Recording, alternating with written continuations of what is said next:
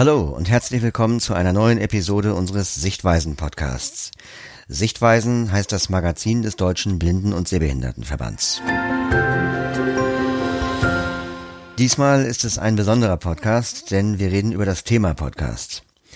Wir, das sind Sichtweisen-Redakteurin Ute Stefanie Mansion und ich, Robbie Sandberg. Für den DBSV betreue ich den Podcast des Jugendclubs und für die Sichtweisen habe ich einige Fragen rund um das Thema Podcasts beantwortet. Zum Beispiel, was einen guten Podcast ausmacht und was man braucht, um einen online zu stellen. Hören Sie nun unser Interview. Als Interviewpartner begrüße ich heute Robbie Sandberg. Und da wir über das Thema Podcasts reden wollen, ähm, haben wir uns überlegt, dass wir das auch ein wenig wie einen Podcast gestalten, jedenfalls so, wie viele Podcasts im Internet äh, aufbereitet sind, nämlich als relativ lockeren Dialog. Ja, Robby, was macht denn deiner Meinung nach einen guten Podcast aus? Ja, hallo. Also für mich ist eine der wichtigsten Eigenschaften eines Podcasts, dass der etwas Besonderes hat. Also etwas, das man so woanders nicht bekommt. Ich will mal zwei Beispiele nennen. Es gibt zum Beispiel einen relativ neuen Podcast von Radio Bremen, der heißt Kein Mucks. Und da werden wöchentlich äh, historische Kriminalhörspiele, also Radiohörspiele, ähm, präsentiert von 1947 bis 1980 ungefähr. Und das ist an sich schon mal etwas Besonderes, weil solche historischen Radioaufnahmen ja sehr beliebt sind, aber eigentlich legal nicht zu bekommen sind und ja auch so geballt nicht gesendet werden.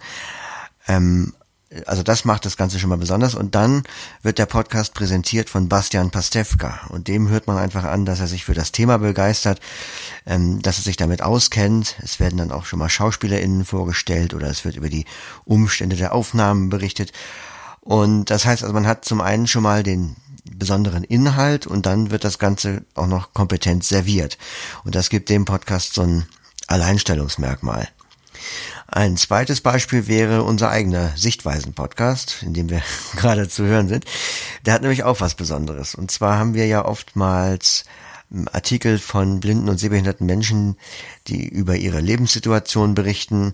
Da ist schon mal Trauerbewältigung dabei, Krisenbewältigung, aber es geht aber auch um Hobbys, um Berufsbilder, um Lebensentwürfe blinder und sehbehinderter Menschen. Das ist an sich jetzt nichts Einzigartiges. Es gibt im Netz durchaus Blogs, in denen Blinde von ihrem Leben berichten. Aber es ist, soweit ich weiß, im deutschen Sprachraum das einzige Hörmedium, wo es das äh, zu hören gibt. Und das ist ja nochmal was anderes, weil Hören ja nochmal eine andere Qualität des Konsumierens auch ist. Also, ähm, und dann haben wir noch ähm, äh, etwas, das ich Informationen aus der Selbsthilfe nennen würde in unserem Podcast. Also wir hatten zum Beispiel mal einen Artikel über Fernseher mit Sprachmenüführung. Dann hatten wir jetzt vor kurzem einen Artikel äh, über Vorsorgeverfügung, warum die wichtig ist. Äh, ich meine, das ist jetzt nichts Blindenspezifisches, das kann man im Netz recherchieren. Aber jetzt eine ältere Person zum Beispiel, die blind ist oder die gerade am Erblinden ist und die gar nicht dazu in der Lage ist, äh, technisch oder emotional sich jetzt im Netz umzutun und solche Informationen zu beschaffen, die kriegt halt so eine Information von uns auf die Ohren. Und das ähm, macht unseren Podcast halt auch aus. Was macht ihr denn beim Jugendclub für Podcast? Was ist da das Besondere dran? Beim Jugendmagazin, so heißt ja der Podcast, ist für uns, die wir den machen, erstmal besonders, dass ähm, beim DWSV ja alle Mitglieder bis zu 35 Jahren als jugendlich gelten. Und das äh, bedeutet, dass wir eine ziemlich breite äh, Themenpalette haben. Also ich kann zum einen einen Beitrag machen über schulische Inklusion, der vielleicht für SchülerInnen interessant ist. Dann kann ich was machen über ähm, Berufsbilder oder Fortbildungsangebote, was vielleicht für ältere äh, junge Menschen interessant ist. Und dann kann ich wieder über ein neues Hilfsmittel berichten, was für alle interessant ist. Also ist halt schwer festzulegen, was jetzt genau der Inhalt des Jugendpodcasts ist, weil das halt ähm, sehr stark variiert. Aber was uns jetzt vielleicht im Laufe des letzten Jahres ähm, besonders gemacht hat, ist, dass wir ja, ähm, wie viele andere auch, jetzt mehr Online-Angebote ähm, geschaffen haben und unsere Präsenzseminare halt auch online abgehalten haben. Das konnten wir aber halt nicht eins zu eins umsetzen. Also ich kann ja keine kein wochenendlanges äh, Online-Seminar machen. Und deshalb haben wir ziemlich aufwendige Podcast-Episoden äh, produziert, die quasi als Lehrstoff der, der Seminare gedient haben und die die Leute sich vor dem eigentlichen Online-Seminar anhören sollten. Und so sind halt Episoden entstanden zu Themen wie Audiobearbeitung, digitale Alltagshelfer, also Apps, mit denen man sich im Alltag behelfen kann als blinder oder sehbehinderter Mensch, ähm, zum Thema Navigation in der Natur und in der Stadt. Und das sind teilweise recht ähm, detaillierte Anleitungen, kann man fast sagen. Natürlich in etwas lockerer Form als jetzt eine ganz trockene Anleitung, aber halt schon ähm, sehr ausführlich. Und das ist vielleicht etwas tatsächlich, das im letzten Jahr uns ähm, etwas Besonderes gegeben hat. Wie können denn andere Vereine, kleine Gruppen oder auch Privatpersonen Podcasts nutzen, um auf ihre Anliegen aufmerksam zu machen? Also da würde ich erstmal fragen, wen will man erreichen? Wenn man jetzt die äh, eigenen Mitglieder als, als ich sag mal, als Selbsthilfeverein oder, die, oder Betroffene erreichen will, dann ist ein Podcast ein gutes Medium. Wenn es aber darum geht, Öffentlichkeit zu generieren und, und ähm, Leute über einen, einen Missstand, sag ich mal, zu informieren oder ähm, für eine Situation zu interessieren, die sie eigentlich in ihrem Alltag nicht berührt, dann ähm, ist ein Podcast nicht das richtige Medium. Also eine Politikerin, äh, die ich davon überzeugen will, ähm, dass Blinde beim Behindertengleichstellungsgesetz baden gehen, wie wir es 2016, glaube ich, hatten oder was 17, ähm, die hört sich, so eine Politikerin hört sich ja nicht jetzt einen einstündigen Podcast an von einer Selbsthilfeorganisation, sondern da muss man dann mit sozialen Medien arbeiten, vielleicht mit einer richtigen Social Media Kampagne.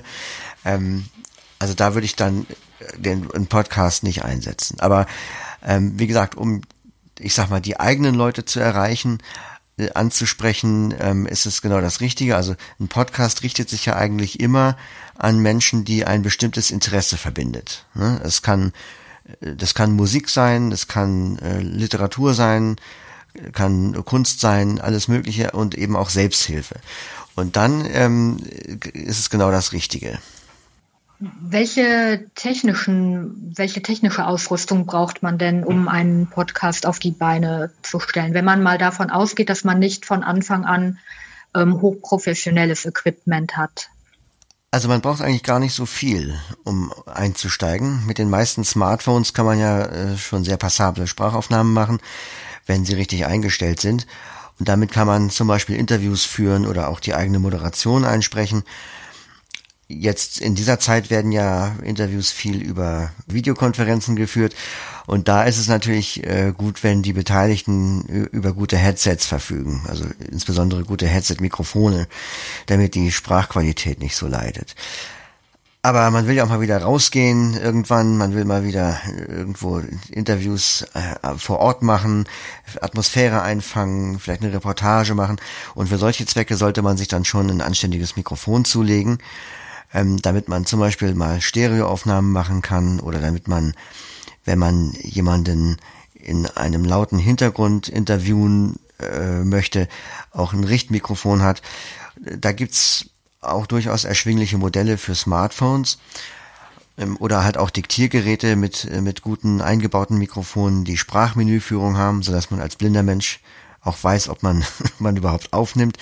Ähm, also das braucht man zum einen ein Aufnahmegerät und dann braucht man natürlich äh, Schneide, also Audiobearbeitungssoftware, äh, da gibt's auch frei verfügbare Apps für Smartphones. Ich kann also direkt in die App hinein aufnehmen und dann dort den, das Aufgenommene weiterverarbeiten.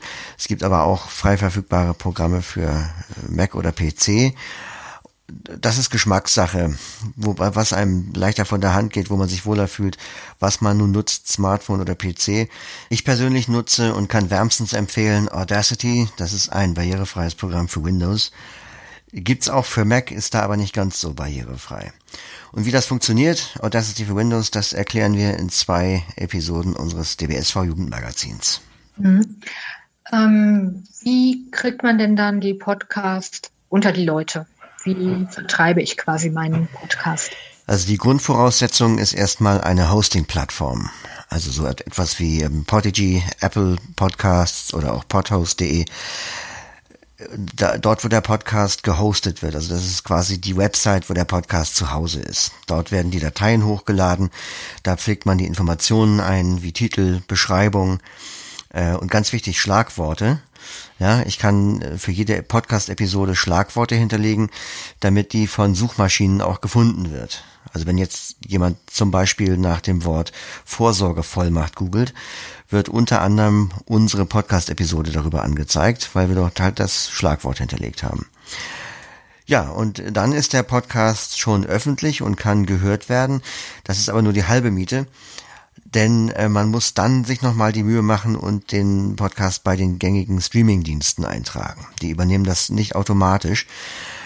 Äh, denn es ist ja so, viele Menschen haben ja heutzutage einen bestimmten Streaming-Dienst, den sie abonniert haben und äh, die wünschen sich, dass alles, was es so zu hören gibt, ihnen dort angeboten wird. Und damit es das wird, muss man halt, wie gesagt, den Podcast einmal dort eintragen. Äh, das sind so äh, Dienste wie Spotify, Deezer, Apple Music. Ähm, und dann wird es dann äh, in dem jeweiligen Dienst auch angezeigt. Ja, und dann muss man nur noch die Information darüber streuen, dass, dass es diesen Podcast gibt. Und ähm, wie barrierefrei sind diese Plattformen erstmal, wenn ich jetzt als Podcast-Anbieter ähm, ja, mich darauf befinde?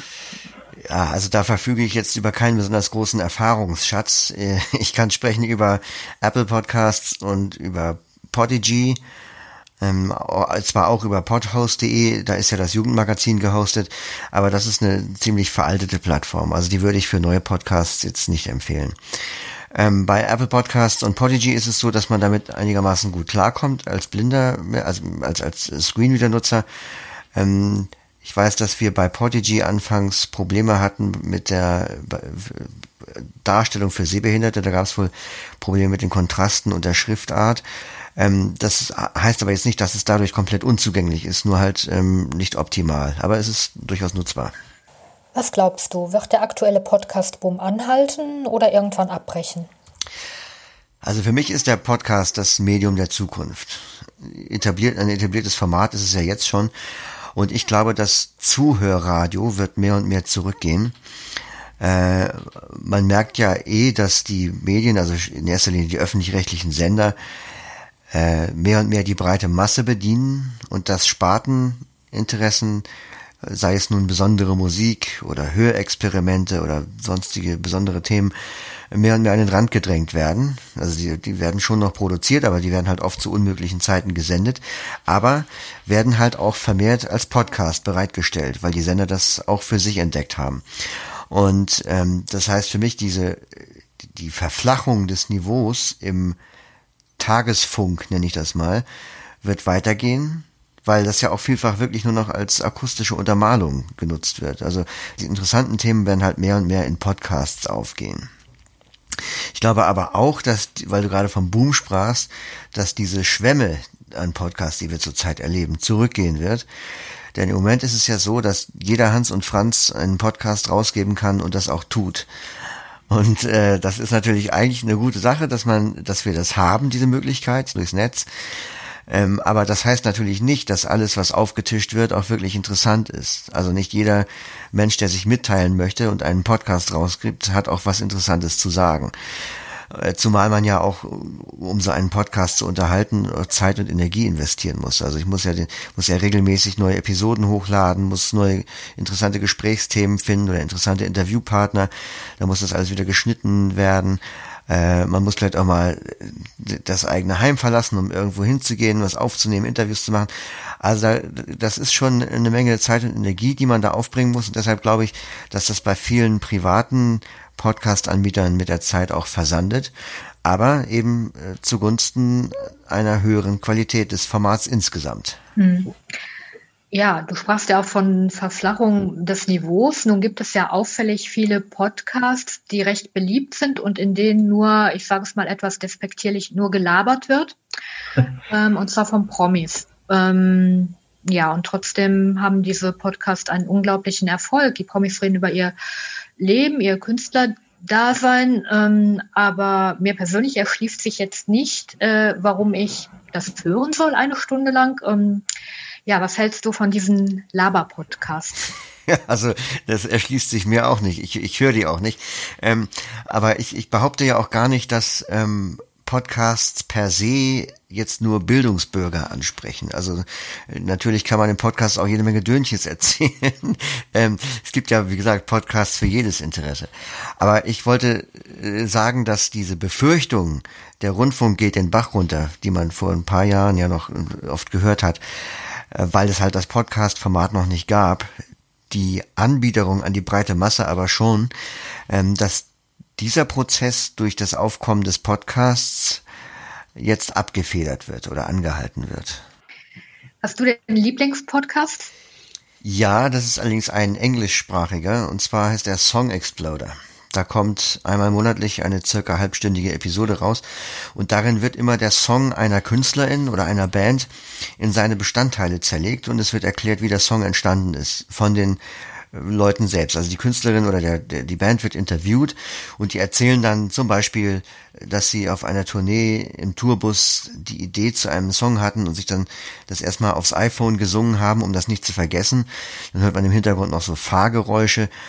Dann äh, wie sie das im Studio gemeinsam weiterentwickelt haben, wie das Riff entstanden ist, was der Produzent noch dazu beigesteuert hat. Und während sie das äh, sagen, werden halt die Bestandteile, um die es da geht, nach und nach eingespielt, bis äh, schließlich, während man zuhört, der fertige Song entsteht. Und das ist für mich, der sich für Musik begeistert, ein unglaublich faszinierender und immersiver Stoff. Also da kann ich stundenlang zuhören und, und, und drin versinken. Ähm, da sind jetzt nicht nur bekannte Leute, also das zwar auch, es waren schon Metallica da und U2 und REM, Fleetwood Mac, ähm, aber halt oftmals auch unbekanntere Singer-SongwriterInnen, ähm, auch mal experimentelle Musik oder Folk oder Elektronik. Es ist also eine bunte Mischung und es ist äh, mit sehr viel Liebe zum Detail produziert. Ja, sag noch mal kurz den Namen des Podcasts. Der heißt Song Exploder. Also Song wie das Lied und Exploder wie die, wie die Bombe. Ja, dann danke ich dir herzlich für die Zeit, die du dir genommen hast, um über Podcasts zu reden. Und ähm, wer Lust hat, kann ja nun noch unsere anderen Beiträge zum Thema Podcasts hören oder lesen in den Sichtweisen, denn ähm, das Sichtweisen-Schwerpunktthema im Januar, Februar sind Podcasts. Und wir hoffen, dass Sie unseren kleinen Podcast nicht als Laber-Podcast empfunden haben.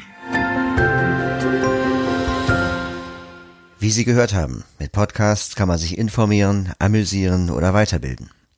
Vielleicht hat der eine oder die andere von Ihnen ja Lust bekommen, auch ein Thema in einer Podcast-Reihe vorzustellen.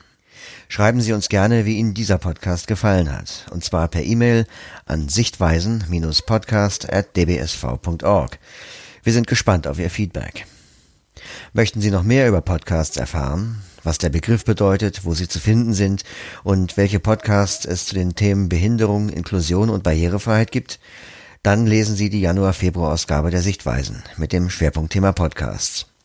Bestellen Sie ein kostenloses Exemplar bei DBSV-Mitarbeiterin Petra Wolf.